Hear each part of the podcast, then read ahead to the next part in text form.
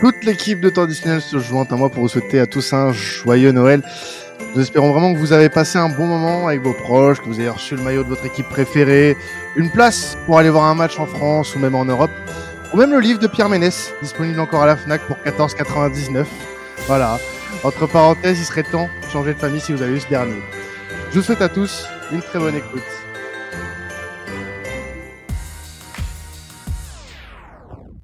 Et on est parti pour ce Boxing Day. En Angleterre, on est sur euh, la 19e journée et ça va être un moment charnière pour la saison euh, en Première Ligue puisque on va avoir des affiches intéressantes et aussi peut-être un tournant pour certaines équipes. Un, mauvais, tournant ou un très bon tournant pour certaines. On va en discuter tout au long de cet épisode. On va surtout, euh, on va pas forcément rester focus sur une rencontre ou enfin telle ou telle rencontre. On va avoir plusieurs choses euh, à euh, lister sur cette journée, sur cette 19e journée avec Flo et Karel. Euh, on va commencer peut-être euh, Flo par par par par exactement. On va commencer par nos excuses aux auditeurs déjà pour l'introduction qui a été faite. On va déjà commencer par ça. Bah si, oh là là. Pourquoi, s'excuser? Le livre de Pierre Ménès, oh là là. On est en quelle année, Quentin? Ah non, mais voilà, justement, je m'excuse auprès des auditeurs qui l'ont eu ce livre. On sait jamais. oui, c'est vrai, c'est vrai, t'as raison. Non, bah que je, ce que je te propose, oui, c'est que sans s'attarder sur beaucoup de rencontres, qu'on parle un petit peu déjà donc du Boxing Day, qui est une période charnière, tu l'as dit, une période, moi j'aime bien paraphraser Arsène Wenger, qui à l'époque disait que le Boxing Day, c'est pas un moment où tu gagnes des choses, mais c'est un moment où tu peux tout perdre. Donc euh, c'est ce qu'on a mis un peu dans l'introduction, c'est un peu le Las Vegas. Le Boxing Day ne va déterminer en rien où finiront les équipes, on va dire, tu peux pas garantir un titre, tu peux pas garantir une place européenne, tu peux pas garantir un maintien au Boxing Day, mais tu peux couler et tu peux perdre beaucoup de points là-dedans, on l'a vu euh, de nombreuses fois. Euh, l'année passée, je pense par exemple à Newcastle qui avait euh, un petit peu lâché du lait dans la course au titre et qui s'était retrouvé dans le top 4. Cette année, il pourrait se produire la même chose et euh, bah on pourrait parler justement un petit peu de, des équipes qui vont être gagnantes, des équipes qui vont être perdantes dans ce Boxing Day là. Et bah on peut parler un peu de Newcastle parce que ce qui m'intéresse moi de mon côté, c'est justement leur adversaire Nottingham Forest qui va se déplacer à St James Park avec leur nouveau coach. Karel en avait très bien parlé au podcast précédent où euh, malheureusement Nottingham a perdu la semaine passée. Et euh, à St James Park un déplacement qui est très compliqué où très peu d'équipes s'imposent. On se dirigerait peut-être vers une seconde défaite d'affilée de Nottingham avec un nouveau coach. C'est pas des conditions idéales pour installer un coach.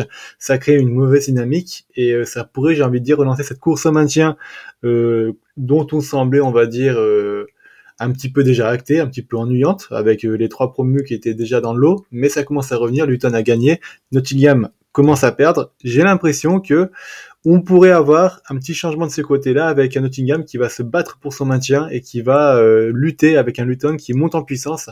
Euh, je voulais quand même saluer quand même le travail qui est fait du côté de Luton parce que donc c'est quand même dans des conditions pas joyeuses qu'ils ont joué ce match contre Newcastle la semaine passée. On se rappelle que malheureusement leur capitaine euh, a fait un arrêt cardiaque il y a quelques jours contre contre Bournemouth et qui a interrompu le match et qui va être rejoué plus tard.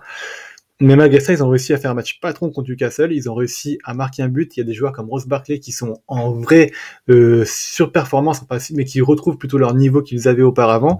Et cette équipe-là s'arrive enfin à trouver le niveau Première Ligue. C'est pour ça que moi j'ai beaucoup d'espoir.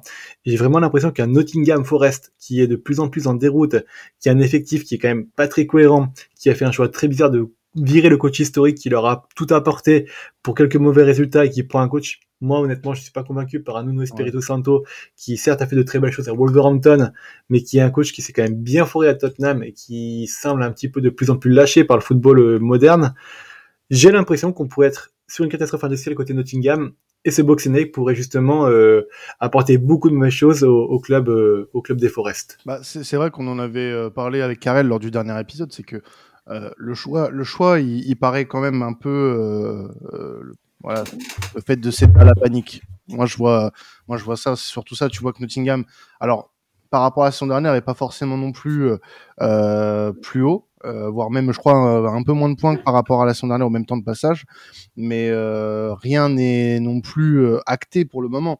Nottingham est avant la zone de relégation. Alors certes, tu as Luton qui revient plutôt bien, et c'est là où est le danger aussi, c'est que cette équipe a commencé un petit peu à, à amener quelque chose d'intéressant mais euh, je suis pas sûr que ce soit encore une fois quelque chose qui euh, euh, soit nécessaire pour virer pour virer Cooper. Donc maintenant, tu prends Nuno Espirito Santo, pourquoi pas pourquoi pas. je pense que c'est le plus mauvais choix pour le moment dans, dans l'optique actuelle. C'est pour moi pas un pompier de service. je suis dubitatif. Même face à un Newcastle qui est en berne en ce moment, je suis pas certain que ça passe cette semaine. Et Nottingham pourrait être très très perdant sur ce Boxing Day. Je pense que c'est la pire période pour virer un entraîneur en fait. C'est la pire période parce que tu as besoin d'être mobilisé dans ce genre de, de moment quand tu es un club de première ligue et euh, essayer de de tout changer à un moment aussi charnière de la saison. Moi, je trouve ça très euh, couillu comme euh, comme move. Maintenant, sachant que si tu attendais deux matchs, tu avais la trêve, on va dire, de, de fin janvier après le Boxing Day, tu avais deux semaines pour retravailler un peu de choses et tu donnais moins de pression à un entraîneur. Là, t'imagines, tu tu commences ton mandat, tu as déjà deux défaites, t'as trois matchs, t'as juste trois jours pour préparer les matchs qui viennent après et après qui s'enchaînent.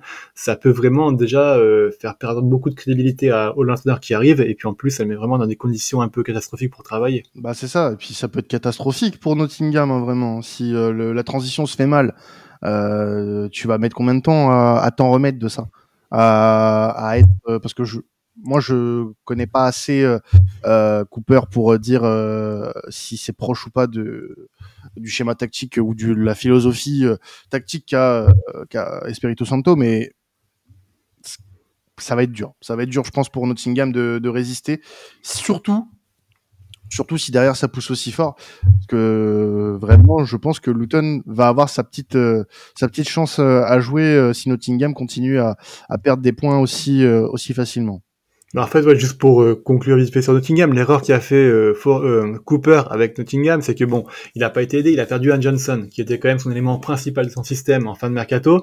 Il n'a pas été remplacé, il a accès quand même beaucoup de son système après sur un Aoni, à raison, puisque Aoni, oui, était quand même marché solo en début de saison et était contributeur de beaucoup de buts pour Nottingham sous, sous Cooper. Hein, euh, il a fait, il a joué 10 matchs, il a mis 4 buts de passe décisive en première ligue. C'est quand même assez exceptionnel, je pense, pour euh, le joueur qu'il était. Malheureusement pour lui, il y a une blessure qui court, euh, donc qui était initialement avec prévu avec un retour en novembre. Il y a une rechute, il reviendra jusqu'à fin mars, et c'est ce qui a coïncidé en fait avec la période de moins bien de Nottingham, puisque donc tout le système de Cooper et toute l'animation offensive était centré sur Aoni, oui. Et euh, je suis désolé, je massacre son prénom. Je m'excuse auprès de sa famille qui nous écoute. son nom. ouais. Mais ouais, son nom, pardon, Théo Aoni.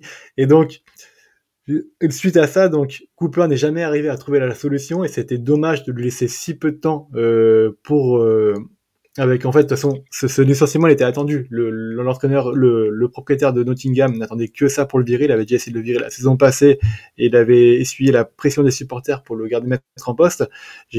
Il attendait juste une série de mauvais résultats pour le dégager. Mais il dégage pas pour moi à mon sens pour des raisons sportives parce que certes il était dans une mauvaise passe, mais c'était principalement dû à la blessure de son attaquant principal et je suis quasiment sûr qu'il aurait réussi à trouver une solution comme il avait déjà fait en la saison passée puisque tu l'as très bien dit Quentin. Euh, en termes de, points, on était quand même plus ou moins au même niveau. Donc euh, la décision est précipitée. Moi, ça ça me va pas du tout. J'aime pas du tout Nuno Espirito Santo. Je trouve pas que ce soit un coach qui soit très intéressant. Je vois pas ce qu'il apportera plus. Alors, il essaiera peut-être d'apporter un peu plus d'équilibre dans l'animation offensive et de pas faire trop reposer l'animation sur un seul homme. Mais Cooper aurait très bien pu le faire. Mais alors, euh, moi, je pense, comme tu as dit, qu'il y avait un gros problème avec Cooper, euh, mais des problèmes personnels. Parce qu'aujourd'hui, euh, virer un coach alors qu'il a 5 points d'avance sur la zone rouge au moment d'aborder le Boxing Day, c'est un peu ridicule. Donc euh, je trouve ça un peu hypocrite en fait de la part du board dans le sens où tu le, tu le confortes euh, aux yeux des supporters la saison passée lorsqu'il est un peu dans la tempête et ça donne une image à Nottingham de club qui est prêt à travailler sur, euh, sur la durée et qui est pas prêt à céder à la panique. C'était vraiment l'image que ça donnait l'an passé. Et là en fait pour je pense hein, hypothétiquement mais je vois pas ce que ça peut être d'autre. Je pense pour des pour des querelles personnelles et des soucis voilà des soucis humains. Euh, tu, n'hésites pas à le virer dès, dès que tu en as l'occasion. Alors que voilà, encore une fois, c'était un petit matelas que Steve Cooper avait. Et derrière, euh, ça aurait peut-être été plus judicieux de, de, voir ce qui se passait euh, sur, sur les premiers mois de 2024 avant d'agir pas sans raison, parce qu'il y a forcément des raisons, mais ouais, je trouve ça un peu, un peu injustifié. Et je voulais juste rajouter en plus que, enfin, que Nuno Espirito Santo a commencé euh, avec des retrouvailles sympathiques avec euh, l'arbitrage anglais, parce que Nottingham a déjà déposé plainte contre, contre la PGMOL euh, après le match contre, Bournemouth. Je sais pas si vous avez vu le, le deuxième carton jaune de Boli, mais encore une fois, bon, c'est une catastrophe. Voilà, donc il prend deux jaunes en 23 minutes et Nottingham évolue à 10 pendant, pendant plus d'une heure. Et, euh, et, en plus de ça, Nottingham perd à la dernière minute sur un triplé de, de Solanke, alors qu'il menait 1-0 à 10 contre 11. Donc c'est vraiment pas des débuts, euh, des débuts rêvés pour Nuno Espirito Santo. Et l'enchaînement euh, avec Saint James Park, ça peut directement te mettre dans une dynamique qui est difficile pour tes débuts, où il va pas perdre son vestiaire en deux matchs. Mais euh, je, je sais pas comment le, le, le, sac de Cooper a été reçu par les cadres du vestiaire, mais ça n'a pas été bien pris et que derrière euh, ton nouveau coach euh, commence avec une série comme ça, bah comme tu l'as dit, avec un Luton qui revient bien et en plus un Luton qui peut compter sur euh, sur sur une atmosphère à domicile qui est, qui est un peu folle où tu vois qu'ils peuvent accrocher un peu n'importe qui mine de rien. On l'a vu avec on l'a vu avec Liverpool, on l'a vu avec Manchester City pendant pendant une bonne heure. Ça peut vite revenir derrière et ça peut vite devenir la catastrophe pour Nottingham. Donc encore une fois, encore une fois un choix un peu particulier, même si moi j'ai dit que j'apprécie plutôt Nuno Espirito Santo la semaine passée, je trouve quand même le timing un peu douteux. Est-ce qu'on peut dire que Nottingham pourrait être le grand perdant de cette journée? Alors, clairement. C'est un peu tôt encore, je pense. C'est un peu tôt, mais ça pourrait en faire partie. Euh, il y a aussi d'autres équipes qui pourraient être des perdants. Je pense à justement un duel entre United et Aston Villa deux équipes qui ont perdu leur premier match euh, de, du Boxing Day, on va dire le pré-Boxing Day. Un United euh, qui a perdu contre West Ham euh, de, à domicile 2-0. Villa qui, eux, donc n'a pas perdu, mais a fait un match nul un partout contre... et je, je perds le nom et je m'en excuse. Il, gagne, il perdait 1-0 jusqu'en fin de match contre Sheffield, c'est mm. ça Oui, exactement. un partout avec un match justement, bah c'est assez dommage pour eux parce que donc ils avaient réussi à enchaîner des victoires contre City et Arsenal à domicile. Et on les a sentis en fait bah, que sur ce match-là, où ils pouvaient justement passer en tête de la première ligue et puis s'inscrire dans la course au titre de manière assez pérenne et durable et jouer un petit peu les troubles faits entre Arsenal et Liverpool, je les ai trouvés très nerveux et euh, pas du tout aussi conquérants que ce qu'ils avaient pu l'être euh, contre City et contre Arsenal. Peut-être un petit peu encore euh, ces limites un petit peu psychologiques que Emery a, on va dire, dans les moments déterminants de la saison.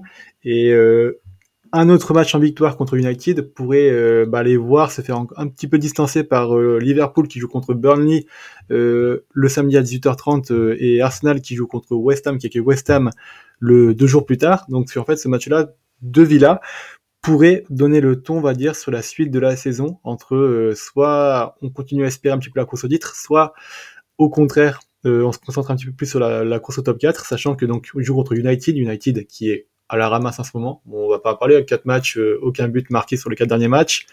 Des tactiques un petit peu euh, compliquées, alors pas vernis par les blessures, puisque déjà bah, contre, contre West Ham, ils ont dû faire jouer leur neuvième choix en défense centrale, qui était un, jeune Français, dont je ne ferai pas encore l'insulte de prononcer le nom parce que je l'ai massacré, je m'en excuse. qui a pas fait un si mauvais match en ce Il a pas fait un si mauvais match, il était assez bon, ouais, franchement. Euh, la paire avec Evan, c'était assez intéressante, et les buts ne viennent pas de lui, hein, les, les buts viennent plus du côté et aussi un déficit structurel, je trouve, au milieu de terrain de la part de United. Et donc United qui là aussi de se devra de réagir s'il veut rester dans la course à l'Europe. Donc là, on a deux équipes qui pourraient potentiellement être perdantes. Vous en pensez quoi, vous? Bah, l'avantage déjà que, Aston Villa pour se relancer, c'est comme tu l'as dit, qui joue contre un Manchester United qui a absolument rien montré en 180 minutes sur, ces deux derniers matchs de Première Ligue. Alors ils ont eu le mérite d'être solides contre une équipe de Liverpool, encore une fois on le disait la semaine passée, qui a été quand même très très maladroite euh, à Anfield, mais euh, contre West Ham c'était euh, c'était vraiment le néant. C'était euh, le néant. Pourtant, il retrouvait Bruno Fernandez, euh, mais qui n'a pas été euh, mis dans les dispositions nécessaires pour pouvoir faire la différence. Là où en face, West Ham a eu un éclair de génie de, de Lucas Paqueta, qui lui a été très au niveau pour, pour débloquer la situation. Et tu l'as dit, par rapport à ce déficit au milieu de terrain, le, deuxième but qui, qui scelle le sort du match, il vient d'une erreur de Kobe Mainu. Je trouve que c'est quand même assez significatif. Alors, on parlait des potentiels rôles de Kobe Mainu et Garnacho dans la saison de, de Manchester United. Aujourd'hui, c'est des joueurs qui démarrent les matchs euh, et qui porte beaucoup de responsabilités dans la saison. Alors c'est aussi dû aux blessures, euh, mais mais voilà. Pas service quoi non plus quoi. C'est c'est mm. ça, c'est ça. Kobe Mainu en plus qui faisait pas un mauvais match et on a vu qu'il était très touché par euh, par cette erreur là. Donc c'est c'est des joueurs qui peuvent être potentiellement un peu pris dans la tempête de Manchester United qui encore une fois euh, je le redis, mais le match contre West Ham, c'est très très inquiétant. C'est-à-dire que tu ne vois pas comment Manchester United peut marquer un but euh, dans, dans, ces 180 dernières minutes. Euh, tu t'appuies sur, sur des ailiers, tu t'appuies sur Anthony et Garnacho pour pouvoir faire des différences. Aujourd'hui, je, je, suis désolé d'insister sur Anthony, mais je, je ne vois pas aujourd'hui comment la différence peut venir d'Anthony sur, sur des équipes de, de première ligue comme West Ham. Garnacho a une période un peu meilleure, mais, mais ça, ça commence à retomber et Ojlund est absolument sevré de ballon. Et mmh. on voit qu'il est, qu'il est très très raillé par les supporters et par la première ligue en général parce qu'il a toujours pas marqué son premier but en première ligue mais Ojlund ne touche pas de ballon actuellement en pointe de l'attaque de Manchester United. Donc si Aston Villa veut éviter de douter, comme tu l'as dit, comme tu l'as dit Flo, et, se relancer, Manchester United est peut-être pas le, pire client.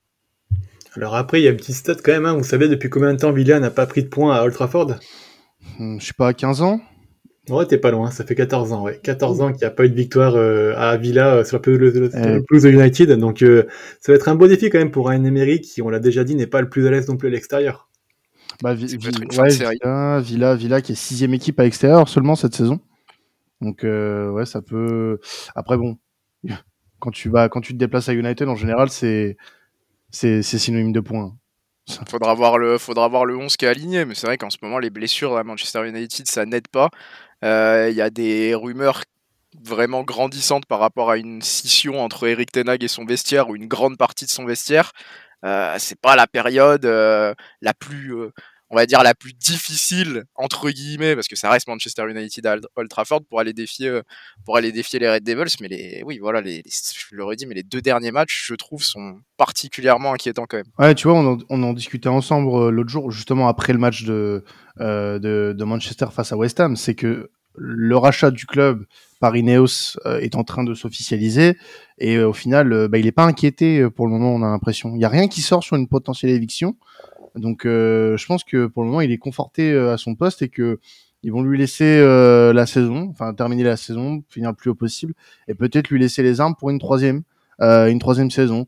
Je sais pas si c'est vraiment le bon move, euh, à part si euh, on, on, rabat les, enfin on redistribue les rôles et que euh, Tenag est euh, désormais euh, axé que sur sportif, parce que je ne retire rien à sa qualité de technicien, de tacticien, mais en tant que, que meneur d'homme, que manager général, on va dire d'un club aussi gros que Manchester United, pour le moment, sa mission n'est pas n'est pas réussie du tout. Donc j'attends de voir ça, mais je suis pas serein pour l'avenir à court terme, en tout cas du United, qui va devoir cravacher pour espérer accrocher un top 7. C'est très compliqué.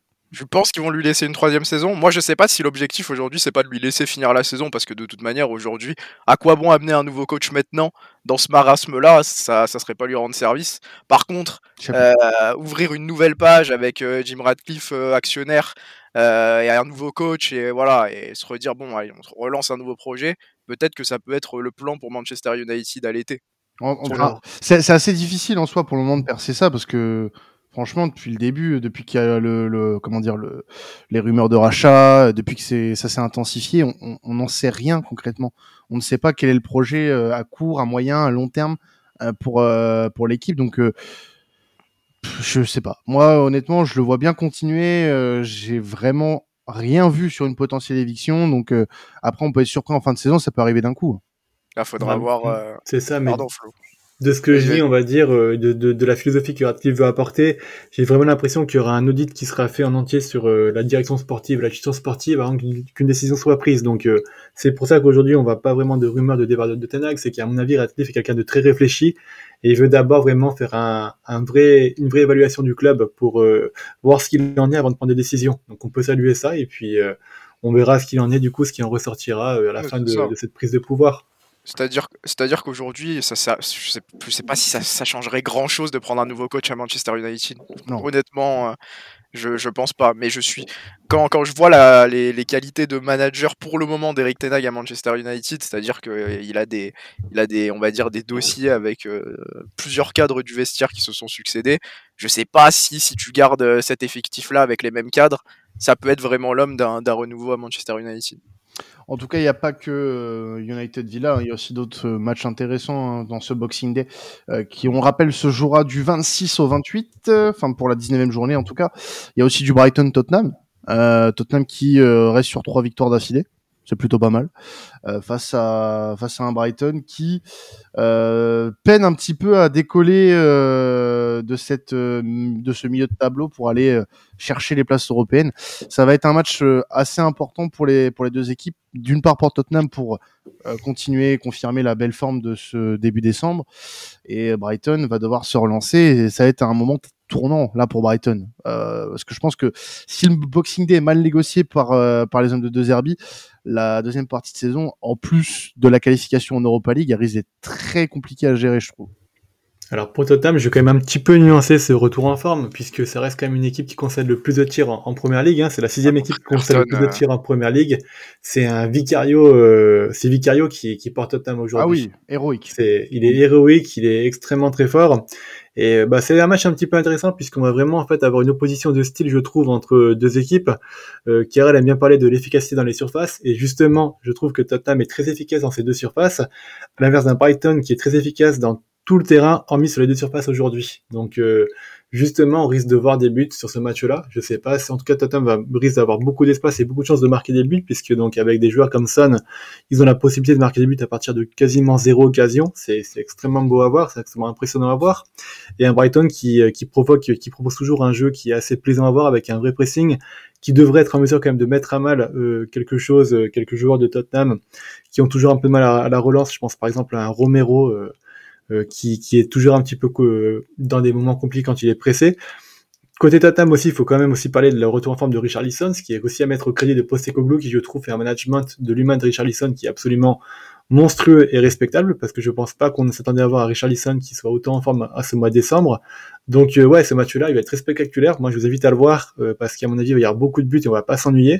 Les deux coachs ont vraiment des très belles philosophies de jeu, et tu le dis très bien, Quentin. Je pense que oui, Tottenham euh, va avoir l'opportunité un petit peu de confirmer sa bonne forme dans les résultats, oui, voilà. d'effacer un petit peu, on va dire, les petites, euh, les petites imperfections qu'il y a, surtout défensivement, dans le sens où euh, Vicario reste un gardien très jeune qui ne pourra, à mon avis, pas faire une saison complète sur toute la saison. Il va forcément avoir un petit coup de mou, et ça sera pas très grave parce que déjà le niveau qui monte est absolument impressionnant pour sa saison de première ligue, et un Brighton qui ne doit pas être lâché parce que oui, il y a quand même euh, l'Europa League, il est vrai à côté, mais cette équipe-là doit aussi faire beaucoup mieux en championnat et j'ai l'impression qu'ils ils peuvent s'en donner les moyens.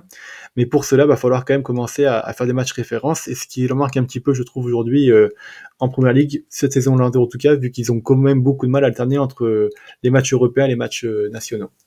T'as as bien fait de, nuancer un peu parce que Tottenham contre Everton a, failli faire sa spéciale euh, de la saison, c'est-à-dire ouvrir le score, même prendre deux buts d'avance et se faire renverser. Ça aurait dû être le cas euh, sans un grand Vicario et sans, euh, sans un peu de réussite parce que Everton, pour le coup, a été très très bon.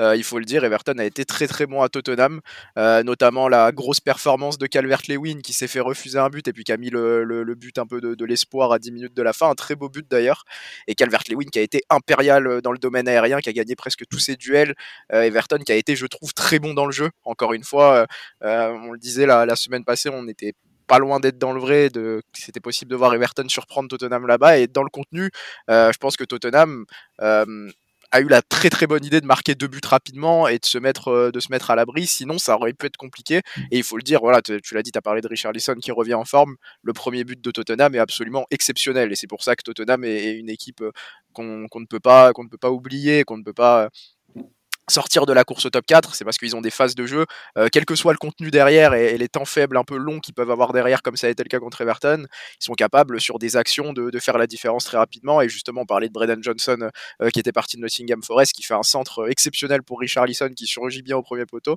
Euh, mais Tottenham, dans l'ensemble, qui a quand même été bien bien secoué par, par les Toffees. Donc aujourd'hui, Brighton à domicile a quand même, je pense, sa, sa, carte à jouer contre Tottenham. Après Brighton, il faut pas oublier, voilà, on l'a beaucoup dit cette saison beaucoup de blessures aussi.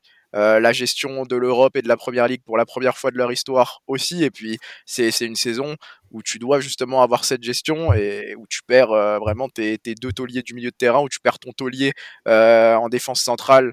Donc, je parle de McAllister, je parle de Caicedo et puis je parle de, de Colwill, où tu, où tu perds quasiment toute ta colonne vertébrale. Donc voilà, c'est compliqué quand même pour Brighton. Il faut, je pense, être être compréhensif là-dessus. Euh, c'est peut-être une saison de transition pour les Seagulls euh, cette, euh, cette année. Il y a aussi d'autres matchs. Hein. tu as parlé d'Everton pour cette journée de Première Ligue. Il y a Everton City. City qui fait son retour en Première Ligue après une victoire en, Coupe du Monde des clubs il y a quelques jours. Ça va être un, un bon test hein, pour euh, pour les Toffees qui vont euh, bon qui ont perdu certes face à Tottenham mais qui ont fait un, un très bon match euh, face à, aux actuels champions du monde du coup euh, des clubs qui est Manchester City. City qui va avoir aussi à cœur de se redresser puisque City euh, euh, Carrel depuis quelques semaines c'est compliqué en première ligue. Il y a eu une victoire contre Luton sur les cinq derniers matchs mais depuis plus grand chose. Bah moi je pense que ça va surtout être un bon test pour Manchester City. Ouais, euh, final, bah oui, bien ça va être un peu bizarre mm. parce que voilà, c'est leur retour en première ligue, ils sortent euh, euh, bah, de résultats euh, plutôt défavorables quand même en première ligue malgré cette, cette victoire à Luton, mais à Luton ils ont été ils ont été malmenés pendant longtemps, je le redis, on en parlait tout à l'heure un peu Luton qui a, qui a, longtemps mené au score et puis ils sortent d'un match nul 2-2 contre Crystal Palace là où Everton est dans la forme de sa saison.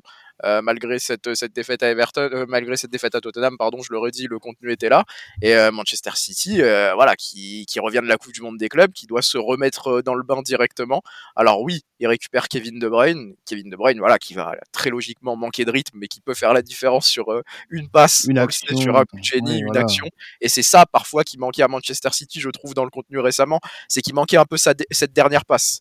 Bernardo Silva qui évolue quand même un peu plus bas, qui évolue comme un comme un 8 un peu reculé et qui peut pas forcément faire euh, la différence euh, très très haut sur le terrain. Et c'est là qu'il te manquait, je trouve, un, Kevin De Bruyne pour aller chercher cette passe pour pour faire le décalage. donc pour moi, ça va être un gros test pour Manchester City. La saison dernière, je me rappelle d'un match Everton City où j'avais dit que ma take c'était qu'Everton allait s'imposer. Je suis pas loin au moins de penser qu'Everton pourrait prendre au moins le, point du match nul à Goodison Park en plus où ils ont été très bons récemment. Donc euh, moi c'est le match qui avec le United Aston Villa quand même qui me hype le plus euh, de cette de cette journée de Boxing Day. Et puis je voulais compléter un petit peu ce que tu disais au niveau des stats sur euh, sur l'absence de De Bruyne en fait parce que tu parlais très bien de de Silva ce qu'il a apporté et il faut savoir en fait que l'année passée De Bruyne était à cette époque-là de l'année a déjà 12 expected assists, on va dire, donc 12 créations d'occasion, quand Sylvain n'en est que juste à 4 cette saison-là, et accompagné par un Alvarez qui est aussi à 4. Donc ça prouve quand même que oui, sans De Bruyne, City s'est créé beaucoup moins d'occasions. Guardiola a revu un petit peu son schéma euh, offensif, euh, où auparavant il était plus sur un espèce de 2-2-1, il est passé en 3-1 avec un Alvarez au centre, un Grealish à gauche et puis un Doku à, un Doku à droite. Euh, c'est beaucoup moins efficace et j'ai l'impression que De Bruyne va, va, un petit peu faire le, le, le game changer. Hein. On disait que City c'était un diesel et malheureusement j'ai l'impression bah, que la combustion de ce diesel elle est entraînée par un Kevin De Bruyne qui va revenir et qui va qui va faire beaucoup de mal. J'ai l'impression qu'on va avoir de nouveau le grand City. Alors peut-être pas pour le Boxing Day parce que tu dis très bien qu'Irel, il manque un peu de rythme encore et puis ça va prendre du temps avant qu'il revienne au top. Mais euh, ce match-là, ça va être le retour, à mon avis, euh, l'annoncement du retour de de, de, de Bruyne. Et puis euh, peut-être le retour d'un City plus conquérant, plus menaçant, qui serait plus d'occasions. Donc euh, je suis, je suis très intéressé de voir ce que ça va donner honnêtement. Et, euh, ce que je voulais rajouter là-dessus, c'est que De Bruyne en plus a beaucoup travaillé. J'ai lu des articles dessus sur le fait que il a complètement changé sa façon de préparer les matchs, sa façon de s'alimenter pour prévenir toute blessure. Il a l'air d'avoir beaucoup pris au sérieux la dimension psychologique et la dimension de réparation, des choses sur lesquelles il était un petit peu moins euh, exigeant et transigeant les saisons précédentes. Donc euh, on aura peut-être un De Bruyne qui sera moins fragile et moins sensible aux blessures, et ça pourrait avoir toute la différence sur la course au titre qui s'annonce, parce que je n'exclus pas, évidemment pas Manchester City de la course au titre. Ce match-là contre Everton, face à Goodison Park, dont on a déjà parlé, on a déjà loué les mérites euh, sur le fait que c'est un un stade vraiment casse-bonbon à jouer, surtout dans des conditions où les supporters ont, ont un petit peu fait une communion avec l'équipe depuis le retrait des 10 points. Ça va être un excellent test. City sera sûrement malmené, on est tous d'accord pour le dire. Je suis d'accord avec toi, Kirel, pour dire que ce match-là de City n'est pas forcément gagné. Mais ça pourrait être un premier indicateur sur le tour de De Bruyne et peut-être un premier message envoyé en disant bah, peut-être qu'on sera malmené, mais on va peut-être gagner. Et euh, on va gagner grâce à De Bruyne puisque De Bruyne est de retour et, et les choses, on a, voilà. Et ils vont dire aux enfants d'Arsenal et Liverpool d'arrêter d'un peu de rigoler et puis euh, papa est de retour, quoi, tu vois. Ça me fait un petit peu peur de ce côté-là. Ah mais surtout que euh, parlait de, l'absence de Kevin De Bruyne, mais il y a Erling Haaland qui est absent depuis 5 matchs aussi maintenant, et on sait pas trop quand est-ce qu'il va faire son retour. Donc euh, là aussi, euh, je pense que le plus important, ça va être le retour de la connexion Kevin De Bruyne-Erling Haaland, clairement, parce qu'on a vu le, Norvégien un peu à la peine, mine de rien, sur, sur ces dernières semaines, avec cette blessure qui est venue s'ajouter à une saison bah, plus compliquée que, que la saison passée, mine de rien. donc voilà, tu fais bien de préciser qu'il faut pas rayer Manchester City de la course au titre. Si on a ces automatismes qui reviennent, euh, avec en plus un Jérémy Doku qui lui prenait une, bonne dimension avant la moins bonne période de Manchester City, euh, on sait très bien, quand même, on apprend de nos erreurs entre guillemets. Euh, il faut pas, il faut jamais rayer Manchester City de la course au titre. Ils peuvent enchaîner euh, des 5, 10 victoires d'affilée euh, pendant que Liverpool et Arsenal se neutralisent comme ça a été le cas ce week-end et en profiter. Là, en cas de victoire contre Everton, ils reviendraient à 3 points, je crois, de, à 3 points, je crois, d'Arsenal, à 2 points de Liverpool. donc c'est très très loin d'être fini. Mais non, faut surtout pas s'endormir. C'est le mauvais moment pour le faire. Euh, un petit mot sur Arsenal West Ham, les gars, avant qu'on définisse un petit peu nos, euh, nos perdants et nos gagnants de, de la journée potentielle. Euh, Flo, un match. Honneur à Flo. Un, voilà, honneur à Flo. Un, un, match qui, qui succède du coup à ce match nul dont parlait Karel face à Liverpool, un partout à, à Anfield. Ça va être le moyen aussi pour Arsenal de peut-être, euh, alors pas forcément marquer un, tournant dans sa saison, parce qu'on en parle beaucoup dans ce Boxing Day, mais euh, ne pas euh, prendre le mauvais cap avec ce, cette fin décembre et ne pas répéter les mauvaises habitudes de la saison passée. Exactement, sachant qu'il y a une petite revanche à prendre contre West Ham, puisque en début, en fin novembre, plutôt West Ham a battu euh, Arsenal, je crois, 2 ou 3-0 en Carabao Cup, euh, un match qui avait été d'ailleurs assez bien maîtrisé de la part des Hammers. Alors, les Gunners avaient fait tourner, mais euh, on avait quand même vu un très beau match de la part de West Ham, avec franchement de très belles transitions, et un West Ham qui avait été certes malmené, mais qui avait réussi à profiter et à tirer profit au maximum de ces, de ces transitions. Euh, ce match-là, je pense qu'il sera plus ou moins similaire avec Arsenal qui va bien sûr dominer euh, son sujet, qui va maîtriser le match sans, trop de surprise. Mais attention à West Ham qui est toujours très efficace en, en transition et qui sait toujours très bien exploiter les petites erreurs. Et on sait que Arsenal, bah, et toujours un petit peu friand des petites erreurs. On l'a vu contre Liverpool avec deux trois petites pertes de balles qui ont failli faire beaucoup beaucoup de mal euh, aux Gunners. Euh, d'ailleurs, le but de, de, de, Liverpool vient d'une perte de balle un petit peu débile au milieu de terrain. Donc West Ham pourrait aussi en profiter sur ce match-là.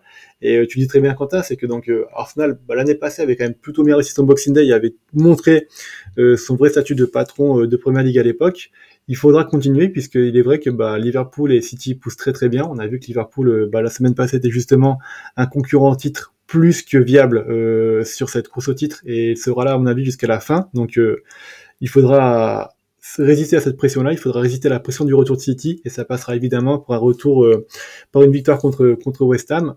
La bonne nouvelle pour les Gunners, c'est que quand même l'Emirates le réussit plutôt, plutôt bien cette saison-là. Il y a eu quasiment que des victoires, donc euh, à eux de pas se faire piéger dans le jeu des petites erreurs que West Ham pourrait exploiter, parce que oui, West Ham en transition avec des World Pros et puis avec des, des, des Alvarez, ça va, ça va très vite, surtout avec un Bowen aussi qui est en pleine forme en ce moment, qui, ah est, qui marque beaucoup beaucoup de buts, qui a toujours marqué bien bien marqué des buts contre contre les contre les Gunners. Donc euh, attention attention à ne pas enterrer ce match-là. Ce match-là sera pas facile euh, et Arsenal devra euh, assumer son statut de favori, même de patron de Première Ligue aujourd'hui.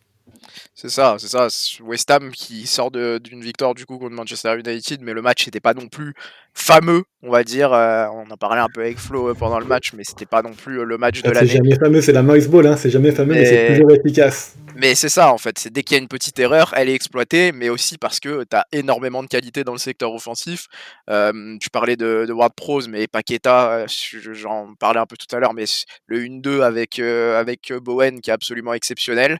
Euh, Qui fait une saison euh, lui aussi euh, incroyable. Enfin, je, je, je, Bowen, je, je pense que c'est des joueurs qui devraient être ciblés par, on va dire, le Big Six aujourd'hui euh, au moins comme des joueurs de rotation, parce que euh, des clubs qui jouent l'Europe ont besoin de ces joueurs de rotation-là. Moi, par exemple, un Jarrod Bowen à Liverpool, euh, je le prendrai tous les jours. Très honnêtement, euh, c'est impressionnant la régularité. C'est pas la première saison où il stat.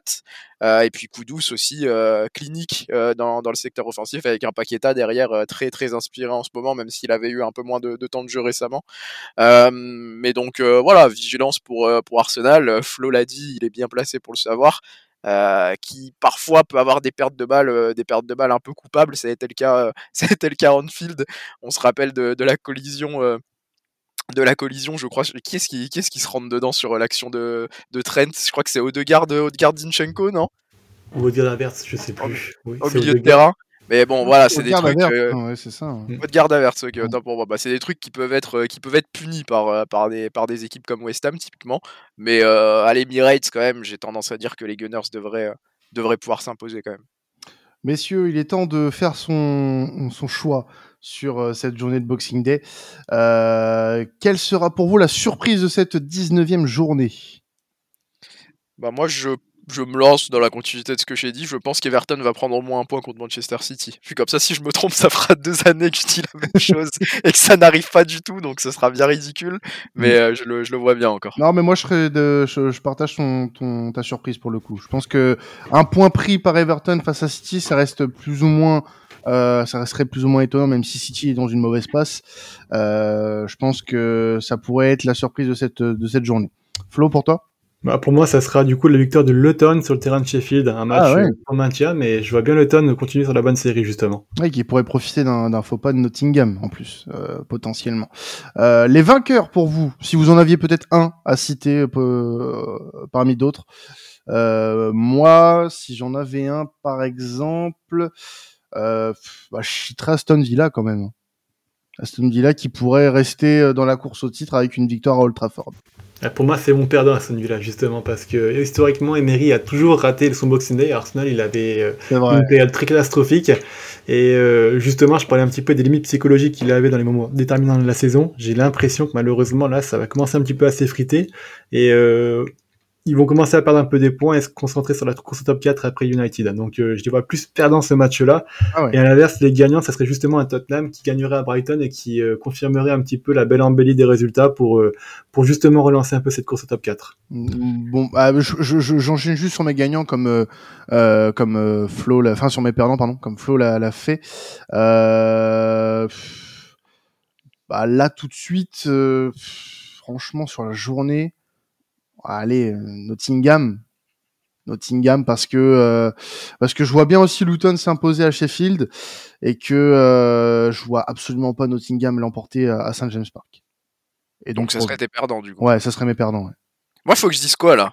Bah, les, deux, les, deux, les, deux, les deux, mais du coup, du coup, du coup, Flo, a, Flo, Flo a tout niqué. Ouais, je voulais amener le débat, je voulais amener le débat du coup sur, euh, excuse-moi, sur Aston Villa parce que j'étais pas d'accord avec toi. Bah, ok. Et donne, moi, donne nous les deux. J'allais parler d'Aston, j'allais parler d'Aston Villa, mais moi, j'allais dire que mon gagnant, bon, après, là, je vais, après, là, je vais passer pour un mec giga chauvin, mais je pense que Liverpool peut être le gagnant de la journée, euh, parce que euh, Aston Villa euh, est susceptible peut-être de, ch de, chuter à Old Trafford. Tottenham a un gros déplacement aussi à négocier à, à, à, Brighton, là où Liverpool se déplace à Burnley. Donc c'est pas gagné non plus, mais Liverpool est très bon à l'extérieur depuis le début de la saison. c'est pas une opposition similaire, c'est pas, pas du même acabit, on va dire, que Manchester United et Brighton. Donc Liverpool pourrait quand même pourrait prendre de l'avance sur ses concurrents sans même forcément se rapprocher de, sans même forcément se rapprocher d'Arsenal qui je pense va s'imposer. Et comme j'ai dit que Manchester City était susceptible de perdre des points à Everton, ça pourrait profiter aussi euh, aux Reds. Euh, et du coup, mon perdant, euh, mon perdant, bah, je suis assez d'accord avec Flo qui pourrait bien être Aston Villa euh, dans l'histoire ouais. en fonction de comment ils vont négocier ce déplacement à Old Trafford. C'est un qui tout double, je pense, pour les Villains parce que s'ils s'imposent à Old Trafford, bah, on oubliera un peu ce match nul, ce match nul de, de la semaine passée contre Sheffield. Par contre, s'ils s'inclinent, on va commencer à avoir peur un peu de la sortie de route pour les Villains, qui serait pas non plus catastrophique parce que personnellement pour moi, ils n'ont pas vraiment euh, été dans la course au titre dans ma tête. Par contre, la course au top 4, c'est des concurrents sérieux. Oui. Course au titre, c'est peut-être un peu, un peu tôt encore sur la durée.